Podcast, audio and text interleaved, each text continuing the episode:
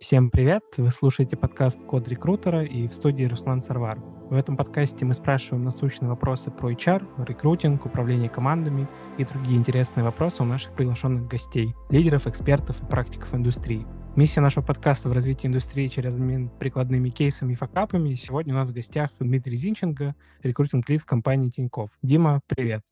Привет, Руслан. Дима, расскажи немного про себя для наших читателей. Что такое вообще быть лидом рекрутинга в Тинькофф? Это может быть совсем разные ощущения и разные процессы, потому что есть несколько типов э, команд рекрутинга в Тинькофф. И есть довольно большой стримовый найм, где ребята нанимают по, по профессиям, где им не очень важно, в какой конкретно департамент. Вот, они учитывают mm-hmm. разные параметры и, в общем, подбирают разные департаменты э, Тинькофф и в разные направления, mm-hmm. включая инвестиции. А есть команды бизнес-линии и таких команд несколько. Одна из них моя. Мы подбираем айтишников в конкретный департамент э, Тинькофф и работаем с вакансиями одного департамента. То есть мы такая, наверное, больше in-house команда, больше э, работаем с потребностями конкретного департамента, с каким-то иногда уникальным наймом, со своими mm-hmm. особенностями. А какая вообще а, позиция такая самая частая, которая в ваш департамент прилетает? То есть это бэки, фронты, продукты или кого вы чаще всего ищете для своих заказчиков? Да, вопрос понял. Мы в большинстве подбираем а, Java-разработчиков, а, QA-инженеров и системных аналитиков. Таких вакансий почти всегда много.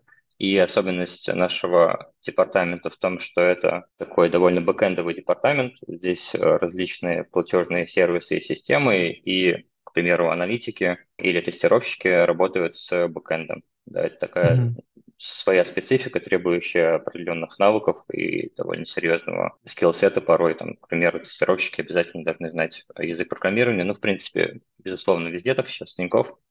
но и здесь есть свои особенности. Прикольно. И получается, ты командой своей управляешь, а сколько у тебя человек в ней? У меня небольшая команда, а, у нас а, семь человек, вот, возможно, mm-hmm. будет восемь. Mm-hmm. И мы занимаемся оперативным а, наймом, и, конечно, мы как э, большая компания, у нас HR-блоки разделены, то есть мы не занимаемся, естественно, адаптацией, mm-hmm. кадровым делом, производством или еще другими какими-то штуками. На это все есть конкретные департаменты, есть специалисты персонала в этих сферах. Вот, mm-hmm. и моя задача, наверное, отвечая на свой начальный вопрос, управлять командой, а, управлять самим наймом, работать с лидерами управлений, понимать, какие потребности и приоритеты сейчас в департаменте, работать с самими командами, адаптировать найм, перестраивать. Мы очень много раз э, перестроились за время нашей работы, внедряли определенные штуки, так как мы небольшая команда, мы можем быть немного подвижнее, чем какой-то большой, например, найм Тинькофф, и какие-то штуки внедрять и экспериментировать с этим. Круто, круто. А получается, ты пришел в Тинькофф, э, пару лет назад, да? И сразу на лида или у тебя какой-то был более тернистый путь? Мгм. Хороший вопрос. Я пришел э, на позицию рекрутера, и даже не сеньор-рекрутера, потому что я совсем небольшой опыт имел э, IT-найма. Я имел неплохой опыт найма в целом, и, наверное, уже дошел до уровня сеньор-рекрутера, работая в других компаниях. Э, Вот. Однако IT — это довольно специфичная сфера. Я начинал с некоторыми вакансиями, можно сказать, в самостоятельной работе. Хотел прощупать, насколько это все дело мне подойдет.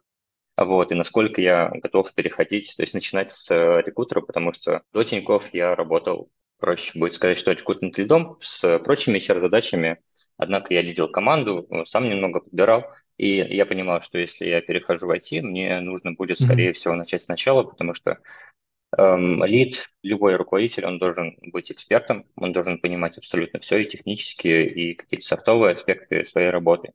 Вот, mm-hmm. поэтому я трезво решил прийти рекрутером. Я начал обычным рядовым рекрутером, затем, спустя какое-то время, может быть, полгода освоился, начал показывать какой-то хороший результат и перешел на позицию, ну то, что перешел, наверное, стал работать с более сложными задачами, у меня появилось э, несколько сотрудников, я пробовал некоторые вещи, например, э, мы внедряли сорсинг как отдельный элемент, э, делали больше технического найма, меняли подходы к работе, и со временем я дорос до позиции уже лида всей команды. Ну, судя по твоему линку, у тебя прям не так много времени ушло, чтобы все это и сорсинг внедрять. Крутой результат, прям респектую. А расскажи, знаешь, мне интересно, все таки ты до этого работал не в IT и тоже лидил. А есть ли какое-то большое отличие управлять именно IT-рекрутерами и просто рекрутерами? Я думаю, на самом деле, что в каждой сфере есть своя специфика, вот, и даже в каждом отдельном поднаправлении того же самого IT или digital, или еще чего-то, или строительства, вот везде есть свои особенности. А может ли IT быть сложнее чего-то? Возможно, да, потому что IT, наверное, это все-таки самый перегретый рынок, самый конкурентный, это самые востребованные специалисты, во-первых. Во-вторых, это самые дорогие специалисты. Вот. Если все-таки на многих других рынках эти рынки остаются еще рынками компаний, где конкурируют за вакансии сами кандидаты. В IT уже совсем другая история, да, бешеная конкуренция даже сейчас, в текущее время, когда многие компании из России ушли, и по нашим ощущениям конкуренция нисколько не спала, она очень, очень существенная. Мгм. Ну и, соответственно, чтобы искать таких, э, редких, ну и в целом, а, сложные закрывать позиции в IT, ну, то есть редких специалистов и сложные позиции закрывать в IT, то нужна какая-то высокопрофессиональная команда. И я, кстати, а, первый раз, когда вообще в целом я на тебя наткнулся до того, как мы с тобой познакомились, видел твое выступление на iSource. Ты рассказывал про Buster, про выстраивание там последовательно автоматизированные цепочки для LinkedIn. Вот, и мне на самом деле это откликнулось, потому что мне тоже кажется, что если ты хочешь быть э, толковым руководителем, ты тоже должен быть хотя бы экспертом хоть в каком-то из блоков, чтобы можно было чему-то обучить команду. И вот сейчас у тебя команда из семи человек, и это, получается, все full stack рекрутеры или там у вас есть какое-то разделение а, на сорсеров и рекрутеров? То есть обучаешь ли ты просто рекрутеров еще дальше, чтобы они прям были экспертами сорсинга, как и ты? Вот такой вот вопрос. Хороший вопрос и хорошая формулировка full stack рекрутера. Да, действительно, в большинстве своем у нас э, ребята занимаются всем, поиском и на работных сайтах, и вне их. Однако есть э, сорсинг. У меня было несколько экспериментов. Э, сперва я внедрял сорсинг как отдельную функцию, которая работает параллельно mm-hmm. с рекрутингом. Затем несколько пересмотрели мой взгляд на всю эту историю и теперь заново внедряем ее, учитывая прошлые ошибки что-то усовершенствовали. Вот, поэтому один человек э, работает как сорсер, mm-hmm. и это эксперимент. Вот, если сорсинг покажет определенные результаты в наше время, и ну, у меня есть гипотеза, что, возможно, сорсинг он будет эффективнее рекрутинга по горячим кандидатам в наше mm-hmm. текущее. Вот. И ну, в большинстве своем, безусловно, я развиваю рекрутеров. Я считаю, что каждый IT-рекрутер должен обладать специфичными навыками, он должен знать, что такое технический поиск, он должен владеть болевой логикой, понимать, как она работает в разных системах, в разных поисковых mm-hmm. машинах, как делать э, X-ray-запросы, какие-то такие вещи. Я считаю, что это базовые вещи, даже вот на нашем рынке, пока это не, не совсем те навыки, которые на рынке являются базой. Да? То есть рекрутер, в принципе, без этих навыков может пройти и даже успешно работать. Вот. Однако я считаю, что успешный специалист э, должен быть успешен в разное время. То есть и когда рынок э, перенасыщен кандидатами, или когда все круто, вот, спокойное время, и когда сложно, когда кандидаты переходят, когда у них появляются какие-то новые потребности и так далее. А вот расскажи, э, извини, я вот пока мы не ушли далеко, интересно стало, ты сказал, что вначале как бы вы пробовали э, функцию сорсинга, потом отказались в пользу, получается, фуллстек рекрутеров, и сейчас у тебя снова идет разделение ролей. А в первый раз, э, когда ты оценивал, насколько гипотеза вот сработала или нет, ты э, просто по цифрам не был удовлетворен или как-то с точки зрения процессов было сложно согласовать взаимодействие рекрутеров и сорсеров? Потому что я тоже, когда пишу, например, в канале про сорсинг и про выстраивание вот этой функции, много вопросов, как именно а, выстроить взаимодействие с рекрутерами, то есть где заканчивается работа сорсера и начинается работа рекрутера, потому что кажется, в разных компаниях, в разных бизнес-процессах это по-разному.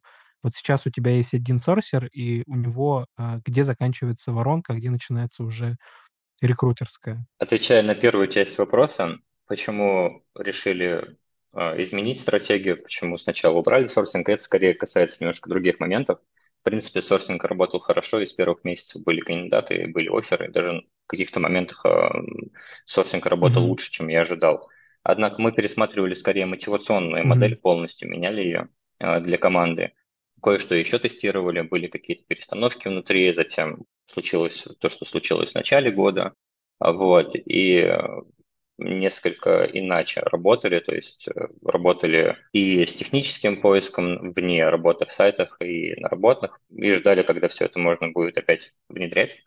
Вот, почувствовали, mm-hmm. что сейчас можно. Вторая часть вопроса, где начинается сорсинг и заканчивается, где он входит в рекрутинг или как это происходит.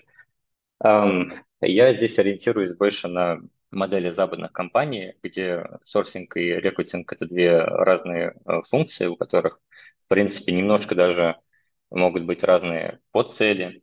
На мой взгляд, сорсинг будет эффективным, когда он будет заканчиваться на этапе скрининга.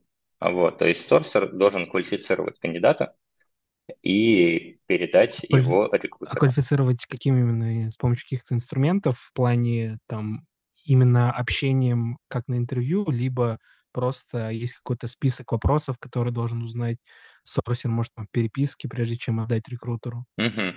Да, это хороший вопрос. А, есть такая аббревиатура, ну, я лучше скажу словами, это э, Qualified, Interested mm-hmm. и Available. То есть это, это три буковки означают, что кандидат квалифицирован по требованиям. Первое, заинтересован, чтобы войти в воронку рекрутинга и готов к переходу да, в какое-то обозримое время, в адекватное, а не просто пообщаться. Вот, по, по сути, сорсер должен достигнуть вот этой точки и передать кандидата mm-hmm. рекрутеру. И здесь, по сути, а, его метрика успешности есть, потому что как кандидат будет двигаться внутри воронки, на него влияет очень много агентов и очень много сил, да, как а, внутренних со стороны компании, так и внешних. Вот, поэтому оценка сорсера а, должна быть прежде всего по этой метрике. Безусловно, мы должны трекать, сколько кандидатов нанимается сорсинга, но mm-hmm. это уже другая история. А у тебя, получается, для всей команды есть какая-то общая, ну, ты просто говорил, что есть по цели, то есть есть какая-то система целеполагания, условные тоже, может, метрики, либо там а, какие-то квартальные цели по закрытиям, и ты уже разбиваешь а, дальше там по цели для сорсеров вот столько нужно проделать работы, по цели для рекрутеров, или ты просто фиксируешь по результатам, то есть, ну, закрыли за месяц столько, хорошо, как бы не закрыли, уже тогда разбор полетов. То есть насколько ты прям а, оперативно стараешься мониторить вот ситуацию по всей воронке? Mm-hmm. Uh, да, метрики это очень важно, и цели, безусловно, это тоже очень важно. Uh, у нас есть mm-hmm. цели по найму, вот, это наш ключевой показатель, к чему мы стремимся. Если говорить о метриках, то здесь на подкасте был Володя, мой коллега, он э, руководитель большого стримового найма в Тинькофф, и он, по-моему, рассказал кусочек про то, что у нас есть такая большая система, которая анализирует э, наши активности, и это все автоматизировано, и мы можем довольно легко собирать метрики по mm-hmm. самым разным запросам. Вот, поэтому у нас есть, слава богу, техническая возможность да, это сделать, потому что обычно в этом бывает сложность у многих компаний. К вопросу, как мы это анализируем, я считаю, что помимо навыков технического а, поиска, рекрутер должен, безусловно, анализировать э, свой труд, вот, и не только рефлексировать, но и смотреть на циферки. Э, в моей команде принято анализировать метрики внутри команды. У нас есть отдельные встречи, вот ребята к ним готовятся, они анализируют свою воронку, они смотрят на конверсию, наверное. У нас есть, безусловно, я немножко иначе называю, но, наверное, можно упростить и сказать, что мы смотрим на конверсию, конверсионность mm-hmm. каждого этапа. Вот, ребята сами анализируют, готовятся к этой встрече, я прихожу на эту встречу, и мы все вместе анализируем, где наша цель – понять, а, все ли идет хорошо, вот. Или, может быть, что-то идет не так, и нужно сделать какие-то такой, выводы. Такой э, делаешь коллективный брейншторм, у тебя как бы стиль управления, он такой более, э, может, демократичный, то есть собираемся вместе, условно такой мини-форум, обсуждаем, голосуем, что сделать, чтобы улучшить. Или это просто как бы э, собираешь участников, выслушиваешь то, что там предлагают сделать, и делаешь, как сам решил. Как ты вот с своей командой чаще взаимодействуешь, по какому стилю? Я стремлюсь к плоской структуре и У нас в Тинькофф, в принципе, очень во многих командах, и, ну, в целом не очень принят стиль какого-то директивного Мгм. руководства, вот, и формализмов, и э, я, мне Мгм. нравится такой подход, и в моей команде, я думаю, что, наверное, такая довольно максимально плоская структура, где я стремлюсь э, к тому, чтобы создать автономный процесс, чтобы он не зацикливался на мне, и, собственно, мной самим Мгм. управляет точно так же. А вот, скорее выступаю, там, моя руководительница выступает моим ментором, нежели моим каким-то оперативным руководителем, который мне говорит, куда конкретно идти. А Вот, и я тоже считаю, что я должен просто создавать среду, в которой ребята смогут выполнять свои задачи. Как раз есть стартапы, например, да, и у них, э, там, допустим, 20 человек. Вот в какой момент все-таки нужно задуматься, почему у нас еще нет рекрутера, и нанять его? Когда нас стало там 10 человек, 20 или 30? То есть когда вот уже стоит, э, начать выстраивать процесс и доверять это отдельному профессионалу? Очень классный вопрос. Я считаю, до того, как стартап начался. Вот, когда Ага. человеку пришла в голову идея, а, я хочу создать такую-то штуку. Вот первым делом он дум- должен подумать уже о том, даже не о рекрутере, а об целом об HR, да, то есть о глобальном таком комплексе методов и подходов и всего-всего, что связано с людьми.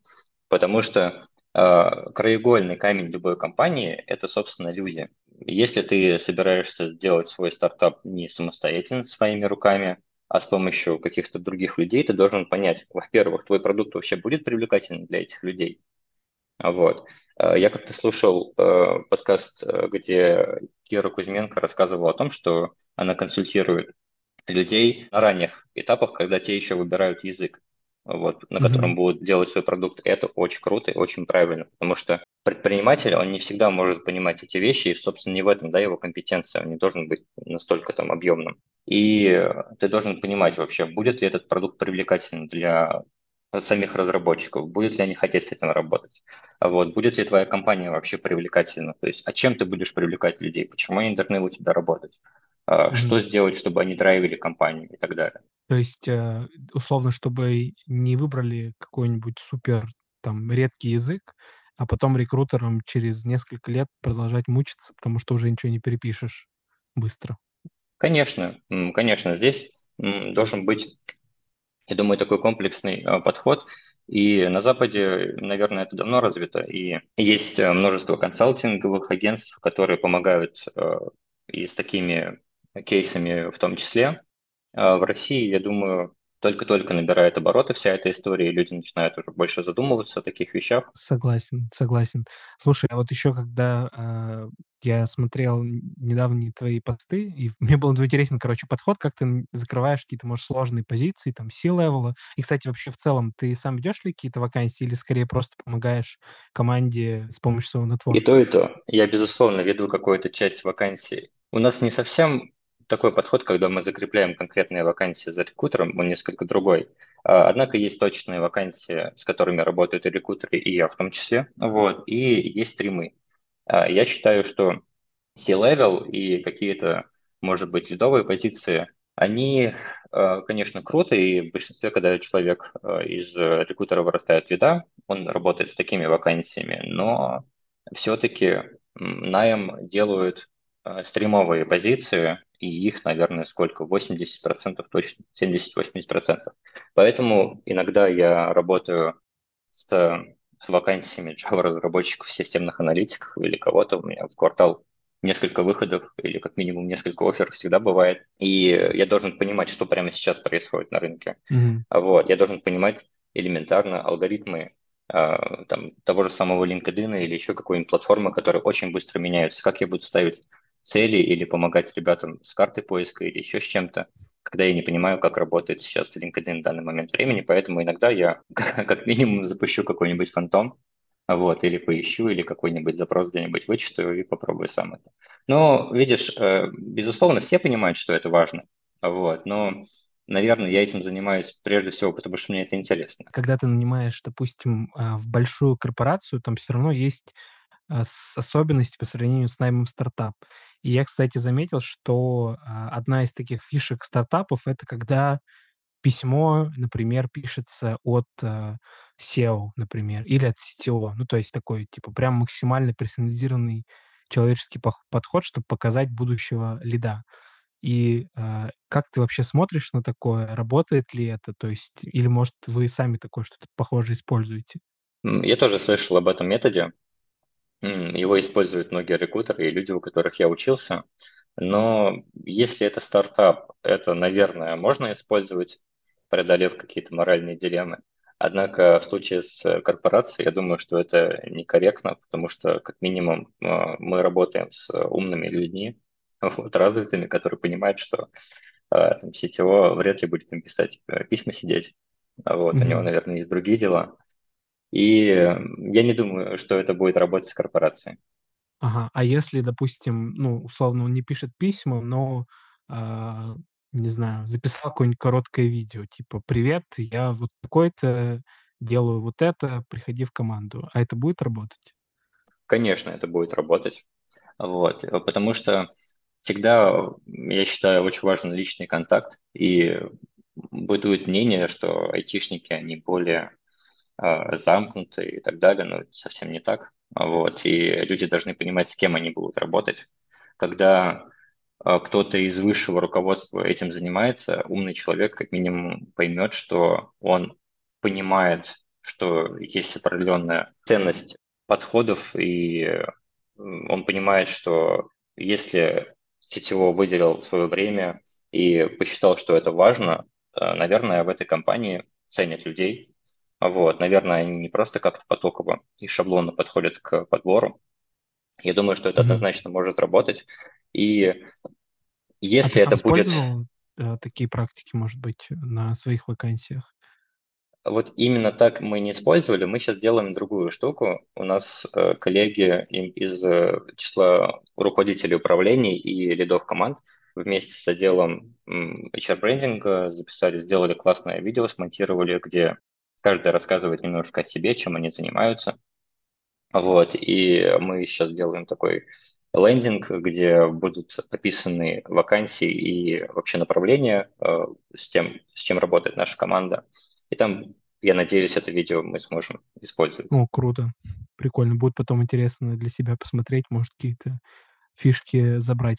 Потому что действительно а, этого не хватает. Хотя, например, если брать э, компании некоторые, а, например, западные в том числе, я видел, что там есть такой подход, когда ты заходишь откликаться еще, там сразу видео именно твоего будущего лида, который вкратце там рассказывает, э, что тебя ждет, ну и в целом там может шарить вакансию параллельно.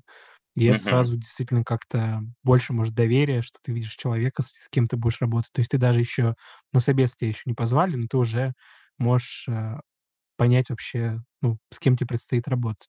Мне кажется, это повышает конверсию. Но если, если вы э, докатите все это, и вдруг ты захочешь поделиться цифрами с конверсией, стало ли лучше и качественнее отклики, то я бы посмотрел. Вот.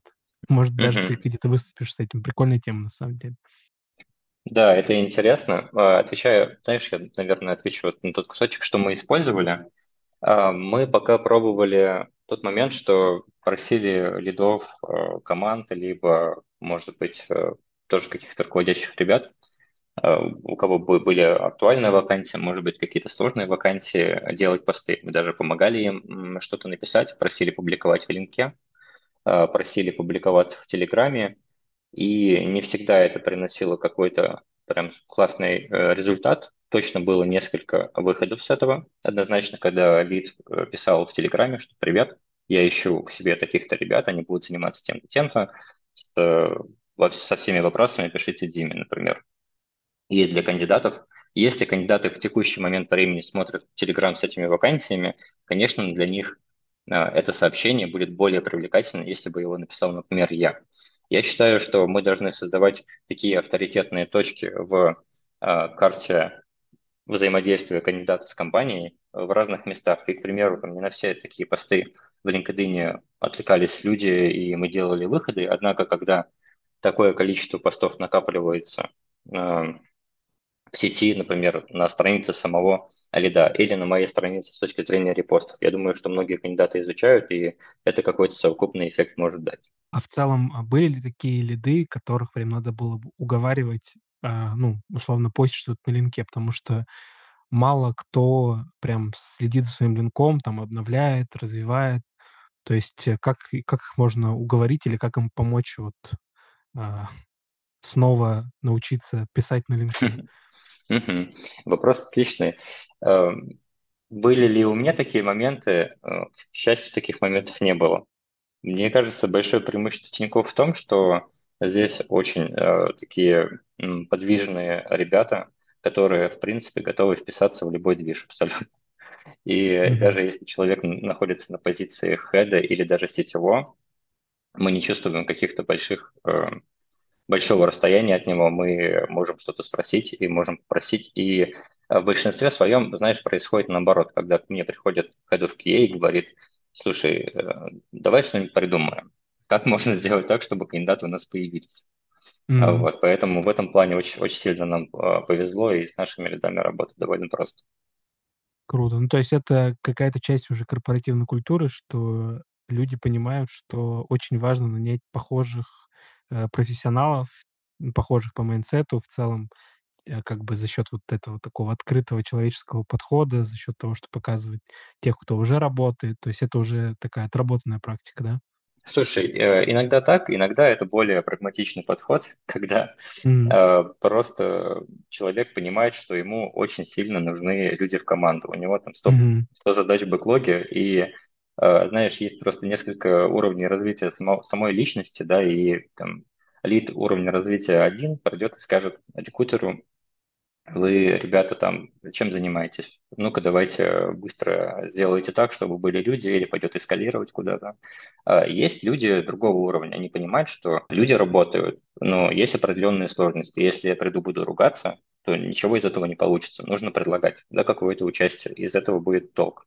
Но это, конечно, сложный процесс, когда я думаю, что очень важно выстраивать определенные отношения с нанимающим, и чтобы этот человек, эти люди понимали, как работают рекрутеры и вообще видеть их работу. Это создает ценность mm-hmm. самого рекрутмента и рекрутера как личности. И к такой личности нанимающий не позволит себе прийти и как-то на него наехать.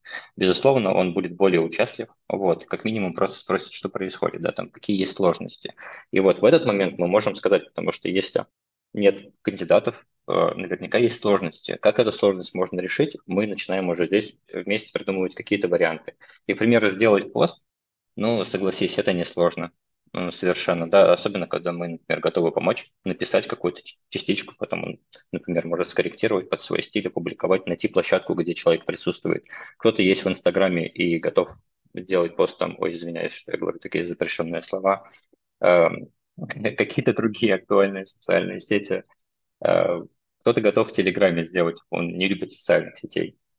Но написать пост в Телеге несложно. Mm-hmm. Вот, кто-то готов делать пост в Линке. Но со временем, я думаю, что mm-hmm. человек, который работает в найме, с точки зрения нанимающей стороны, он понимает э, весь труд рекрутера и понимает, что сложно привлекать кандидатов, и не просто кандидатов, а классных, и для этого нужно что-то делать. Вот когда такое понимание есть, с этим mm-hmm. можно уже работать. У тебя прям классная мысль прозвучала, что нужно а, показывать работу, как бы отстаивать интересы и в целом, а, чтобы нанимающие понимали, насколько рекрутер ценен, а кто как раз этим должен заниматься. Должен ли этим заниматься сам рекрутер или это может быть в том числе одна из задач лида? То есть быть таким адвокатом команды, а, показывать насколько она, скажем, сейчас тоже хочет выполнить эту задачу, отстаивать ее интересы. То есть э, мне, ну, как бы я про свое мнение скажу, мне кажется, что как раз это одна прям из основных функций а, лида, чтобы быть таким буфером между нанимающим менеджером и рекрутерами, чтобы, с одной стороны, как раз была хорошая атмосфера рабочая в команде, а, где рекрутеры действительно как бы могут закрывать вакансии, то есть им созданы все условия. И с другой стороны, все нанимающие тоже были осведомлены и понимали, как выстроен процесс. А ты как думаешь? А, я думаю, во-первых, я безусловно с тобой согласен. Одна из э, задач э, лида заниматься этим и адвокатингом с точки зрения Э, своей команды и с точки зрения нанимающих да, перед определенными участниками процесса и самой компании, и кандидатов в том числе. Обязательно и рекрутер или должен быть адвокатом э, кандидата. Ну, вот. Однако, знаешь, есть два подхода. Э, есть подход один, когда у тебя есть адвокат, есть подход два, когда ты знаешь свои права. И вот Мгм. э, когда ты очень хорошо знаешь законы и права, очень тяжело к тебе предъявить какие-то претензии, либо сделать с тобой что-то незаконное или плохое. Да? Мы знаем по правовому по опыту того, что там, многие люди сделали себе карьеру в интернете э, тогда, когда просто выучили свои права и могут с различными, я не знаю, представителями общаться на равных, и те ничего не могут им сделать, если они правы, безусловно. Вот, поэтому я считаю, что Али должен работать с двумя этими направлениями, безусловно, а, защищать и создавать такую среду, где, наверное, команда будет защищена. А второе – это учить самих рекрутеров отстаивать свои границы, потому что, по сути, это и есть, да, ты должен понимать, где твои границы, вот, и Мгм. должен понимать, что эти границы не может переходить абсолютно никто. Мгм. А с точки Эм, зрения, а, извини, вот в эту тему вопрос. С точки мгм. зрения как раз прав и, а, там, и обязанностей в том числе, есть, э, такой вид документации, связанный с рекрутингом, типа политики найма. То есть как раз, по-моему, в ней обычно отражается, а, какие есть процессы, какие есть роли в этом процессе найма и все такое, права и обязанности, грубо говоря. То есть это такой внутренний кодекс. Если я правильно использую термин политики найма. Или это что-то не про это, ты не помнишь? И это может быть и тем, и тем. Я думаю, что кодексы и политики как раз пришли с этой точки зрения, чтобы были прозрачные правила взаимодействия внутри. Вот, безусловно, это та история. Но я думаю, что есть еще и вторая штука, потому что мы можем сделать очень много классных кодексов, которые совершенно не будут работать. В большинстве практика ведения всех этих кодексов, я не знаю, мне кажется, она относится довольно бюрократичным компаниям, которым важны регламенты. Я думаю, что а, очень важно воспитывать а, в своей команде чувство а, собственного достоинства как специалиста. Это не обязательно какая-то конфликтная да, защита, это понимание своей ценности, своей важности, понимание того, что твое слово, оно тоже важно, понимание, что ты менеджер своего процесса, и ты делаешь очень важную работу. Вот, и это позволяет, наверное, быть более авторитетным и серьезным звеном любого механизма, независимо от э, своего грейда. А как как раз эту ценность, э, прокачать? То есть, может, какие-то навыки нужны дополнительные, чтобы, а, ну, в целом, вот стать таким решающим звеном в этой цепи, а не просто бэк-офисом, как во многих компаниях, а, относятся к рекрутеру? Я думаю, здесь прежде всего должен развиваться профессионализм, потому что это основа а, любой специальности. То есть, а, когда ты делаешь э, какую-то работу, не сильно в это вникая, вот, не понимая каких-то аспектов конкретно своей специальности, либо предмета, предметной области, с чем ты работаешь, а, это довольно тяжело, то есть стать каким-то авторитетом для того же самого нанимающего менеджера, для кандидата и для своего руководства. Когда мы воспитываем в людях именно профессионалов, то есть профессионал это тот специалист, который на высоком уровне знает свою предметную область. Я думаю, что, наверное, это самое, самое важное. А какие есть такие ключевые, а, аспекты, компетенции, которые сейчас вот важны рекрутерам, ну, в данном случае IT-рекрутерам, чтобы быть как раз такими профессионалами? Ну, на твой взгляд. На мой взгляд, это довольно большая совокупность э, различных навыков. Есть навыки, можно сказать, базово-универсальные, то есть те навыки, которые будут актуальны э, вне зависимости от сферы, где работает рекрутер. И это, наверное, такие общие навыки, и начну я даже не софтов, это навыки планирования, безусловно, и работы со временем, потому что время – это самое важное. Вот, и как мы его расходуем, что из него получаем, очень важно, как человек с этим работает. Затем, наверное, уже пойдут э, комплекс софтовых навыков и, наверное, одним словом называю, я не знаю, наверное, коммуникабельность или что-то такое, то есть как э, базовое качество человека, способность к общению с другими людьми и способность, наверное, делать это общение эффективным, потому что что такое коммуникация? Коммуникация – это когда с помощью взаимодействия, общения с другими людьми мы добиваемся какого-то результата. Может быть бестолковый разговор, но очень приятный, а может быть разговор, э, я не знаю, короткий, но приводящий к результату. Да, и именно вот я, наверное, это подразумеваю. А затем, если мы говорим про конкретно рекрутера, это, безусловно, навыки продаж и сервиса. А я считаю, что, наверное, даже сервис этого, в принципе, будет достаточно. Это очень важно. Вообще, что такое сервис?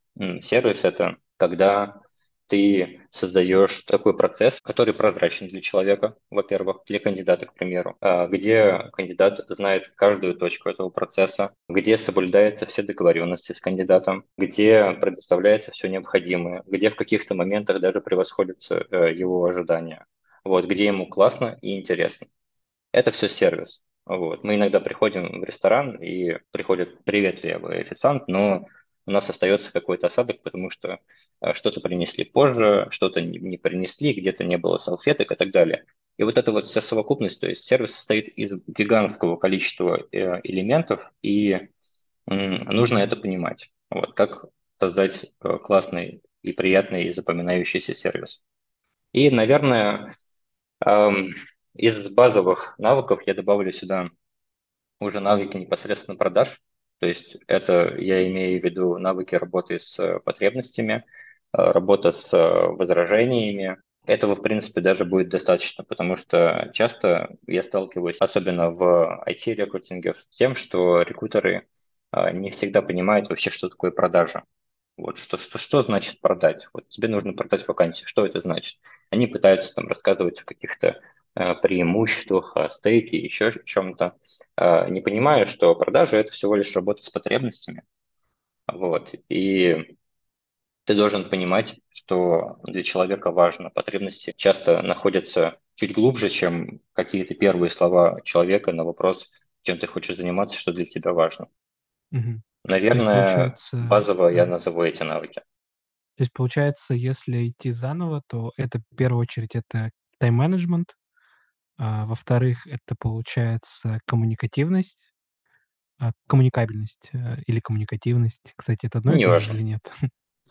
Я думаю, что разное, но смысл понять. Окей. А, третье это умение сервис. оказывать сервис, и четвертое это продажи. Да, это базовые навыки рекрутера, которые могут помочь ему адаптироваться и стать успешным в любом в любой сфере деятельности, в любой индустрии. Угу. И чтобы прям еще стать таким же хорошим рекрутером, но в IT, еще сверху наслаивается понимание IT, понимание инструментов для работы, рекрутинговых всяких, какая-то диджитальность, ну, типа, знание, что такое интернет, грубо говоря. Да, безусловно. Да? Наверное, э, перестраиваться под разные рынки, под разных заказчиков, потому что, мне кажется, в IT более часто эта смена происходит.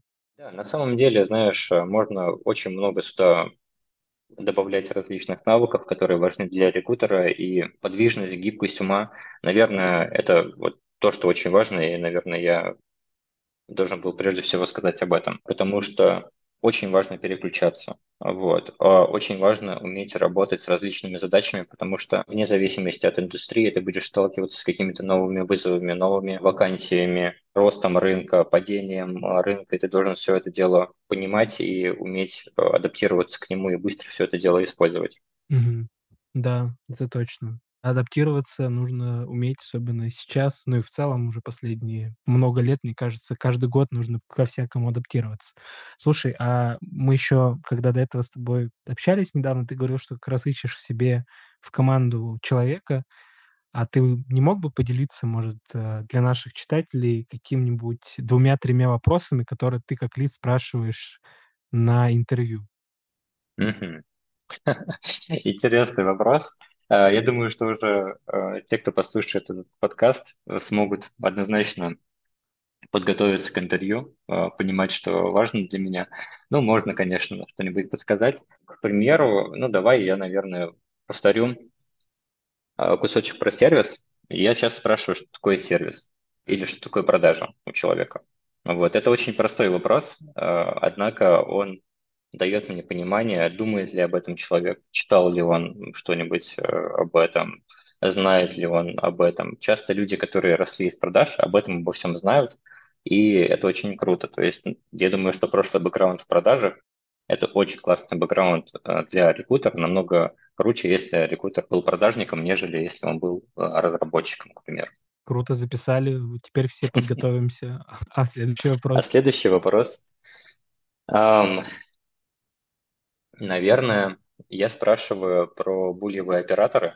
Я могу задать какой-нибудь э, общий вопрос и спросить, какие человек использует. Ну вот, он, в принципе, одновременно и коварный, и не коварный. С одной стороны, он поможет понять э, вообще, насколько человек знает эту всю историю и работает с ней, а затем понять сложность или, может быть, просто насколько он был погружен да, в изучение операторов. Вот, mm-hmm. и ну, с одной стороны, я, безусловно, могу нанять человека, который не очень хорошо знает о сорсинге или не очень много применял, потому что какие-то качества иногда могут быть более выигрышны, и понимание того, что человек может все это выучить, иногда важнее того, что человек уже знает. Вот. Но я считаю, что это довольно классный вопрос, который показывает, наверное, осведомленность человека. Mm-hmm. А вот тебе важно, а, чтобы, допустим, в твоем случае, если твоя команда много работает с джавистами, системными аналитиками, чтобы человек а, глубоко понимал все термины, понимал вообще, как строится разработка, в чем вообще, кстати, отличие системного аналитика от бизнес-аналитика. А, копаешь ли ты в эту тему или считаешь, что это все такое приходящее, если ум гибкий, то и так все можно быстро погрузиться во все это, короче? Для меня конкретно это не очень важно, потому что, знаешь, человек может знать о какой-то предметной области, но он не будет работать только с ней. Он будет работать с самыми разными вакансиями, ему будут прилетать и новые вакансии, и новые задачи. И для меня скорее важно, как человек вообще в целом работает с новой информацией, насколько он ее воспринимает. Вот. Если бы у меня был какой-то очень специфичный найм, а такой найм иногда бывает, такие навыки могут быть важны, потому что опыт человека позволяет ему просто быстрее давать результат. Вот. Однако для меня нет, потому что Java-разработчики — это довольно легкий стрим, или там, системные аналитики, или uh, QA-инженеры. У нас есть, безусловно, специфичные вакансии, или даже вот в этих вакансиях есть своя какая-то специфика, не, не так все легко. Но если сравнивать с потенциальными вакансиями или вообще с тем, что может быть, с чем работают другие ребята. Это важно. Тем не менее, я знаю компании, которые очень серьезно к этому относятся. Например, компания Яндекс. Для ребят очень важно, чтобы рекрутеры разбирались в технологиях и а, возможно, у них такой процесс, подход, такая культура, где это все необходимо. Да, то есть я думаю, что здесь все зависит от компании. Угу, угу. Это да. Я, кстати, когда-то собеседовался в Яндексе, там были вопросы, в том числе на понимание IT, типа бэкэнд, какие есть языки, фронтенд, чем плюсы отличаются от C-шарпистов и все такое. А вот это может То быть есть, важно. Э, ну, ну да, да, это может быть важно. Окей, слушай, а у меня есть такой еще один небольшой топик, э, связанный с образованием. Я на самом деле, когда готовился к интервью с тобой, ну, к нашему подкасту, а, прочитал, что у тебя образование, оно связано с управлением. То есть ты учился на менеджменте. А, расскажи, насколько тебе потом в карьере и что пригодилось, и пригодилось Интересный вопрос.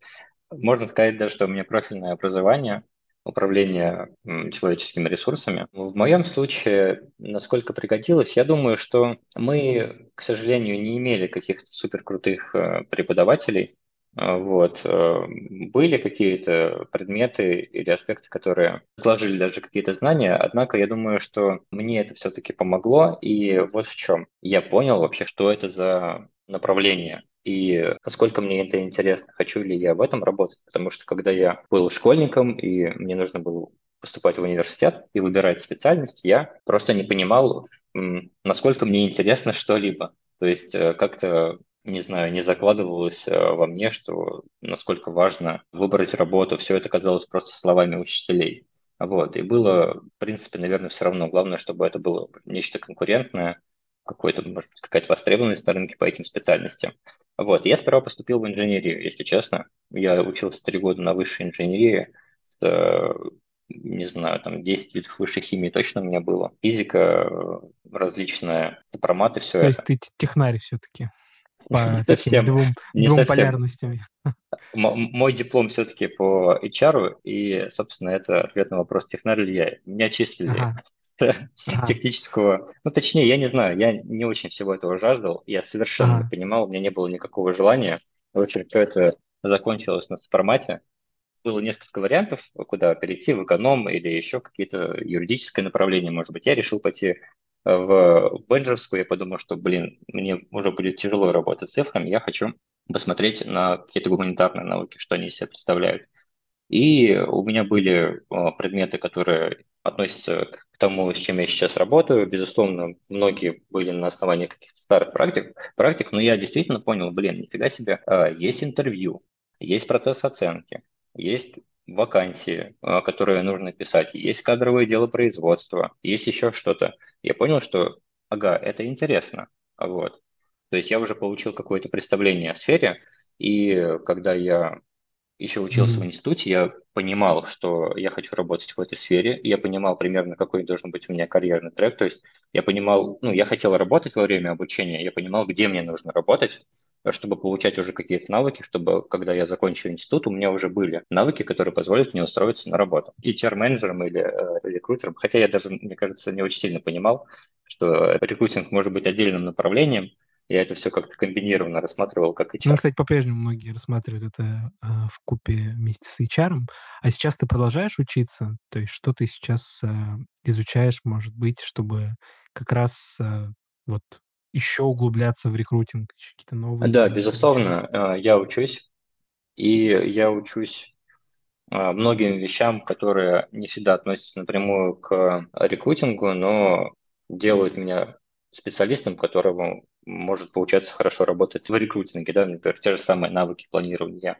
Регулярно изучаю э, что-то в этом направлении, постоянно пробую что-то. А, вот. И я изучаю, безусловно, то, с чем мне приходится работать, то есть э, какие-то курсы или э, книги по сорсингу или по рекрутингу. К примеру, вот буквально недавно я был на буткемпе по сорсингу у Дениса Динкевича, которого очень уважаю. Вот, перечитывал книгу а, Яна Тегзи, Full Stack Recruiter. Очень классная, потому что, мне кажется, я вот третий mm-hmm. раз ее перечитываю, и третий раз будто вообще под другим углом получаю какие-то новые инсайты, какие-то новые штуки, которые я могу использовать. Ну и читаю литературу, которая в целом поможет мне быть эффективнее или, может быть, знать э, нечто другое. К примеру, я очень увлекся творчеством группой а, писателей, а, которые занимаются изучением уровней развития и вообще mm-hmm. в целом темы развития личностей. Вот, и то есть э, изучают, какие есть паттерны в развитии. Все ли люди проходят одинаковые уровни развития? Что есть э, помимо, помимо уровней развития? Потому что есть еще, например, линии развития. Я считаю, что э, понимание, наверное, базовое каких-то общих, я не знаю, как это сказать, психофизиологических моментов или конкретно психических, которые связаны с развитием личности, очень сильно мне помогают на моей работе. Помогают э, и в работе с кандидатами, и, наверное, в работе с командой.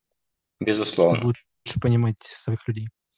Классно. А тогда, наверное, если что, ты сможешь порекомендовать, и мы там скинем потом списочек нашим слушателям подкаста, и последний, наверное, вопрос, который я хотел у тебя спросить, и, наверное, мы на этом уже и закончим. Что ты думаешь в целом? Вот мы с тобой собрались э, два мужчины, вот. И в целом у меня прошлый гость тоже был мужчина, вот. И как ты думаешь вообще, есть ли гендерное разнообразие у нас в рекрутинге или все-таки есть преобладание женского? Преобладание женского. А, вопрос интересный. Я думаю, что если мы были в Европе, я бы очень аккуратно на него отвечал. Я, может быть, даже отказался, потому что не знаю, как правильно отвечать на такие вопросы там. Я считаю, что, безусловно, мужчины начинают только появляться в этой сфере, наверное, в HR, как в большой сфере, потому что исторически складывалось так, что это была профессия, где работали женщины, и, в принципе, ты не упомянул, что только-только, да, там многие люди начинают осознавать даже в бизнесе, что рекрутинг – это отдельная функция. Вот. Это говорит о том, что институт профессии а, только крепнет, вот, идет становление в России и в СНГ. И э, мужчин становится все больше. Вот. Какие-то гендерные стереотипы пропадают, что это женская работа. Вот. И я думаю, что эта работа становится совсем другой. Появляются какие-то новые специальности, направления, и мужчинам это становится интересно. А по поводу того, много ли сейчас э, женщин в сфере, я считаю, что женщины, они в каких-то аспектах могут быть даже сильнее мужчин, например, с точки зрения работы с а, большим количеством задач с точки зрения психологической и физической выносливости, потому что э, наша сфера, она очень выматывающая, она требует и э, регулярного общения, в то же время работа с э, различными системами, с техническими штуками. Вот. И женщины здорово с этим справляются. И, возможно, это один из факторов их успешности, но мужчин появляется все, все больше и это круто и с точки зрения э, экспертов. И я думаю, что есть довольно здоровое и органичное взаимодействие мужчин и женщин э, в этой сфере, и это меня тоже очень радует. А в твоей команде какое идет разнообразие, если не секрет? В моей команде очень низкий уровень diversity, на самом деле. У меня ага. все девочки, так получилось. Вот. Я Наверное, не отбираю по полу, конечно, конечно же. Вот. И могу сказать, что в Тинькофф, например, очень много а, девушек на технических позициях, в тестировществе, в аналитике, в разработке. Вот. Опять же, да, мы имеем то, что имеем с точки зрения развития самой сферы, и девушек здесь все-таки а, больше физически. А вот, поэтому я думаю, наверное, это ключевое почему-то. Сейчас ты ищешь нового человека, и расскажи потом, кто это будет. Мне, мне даже стало интересно. Обязательно. Дим, наверное, у нас на сегодня все. Спасибо тебе огромное. Мне кажется, получилась очень душевная, классная беседа. Спасибо большое слушателям Код Рекрутера. И всем хороших выходных. Пока. Всем пока, спасибо.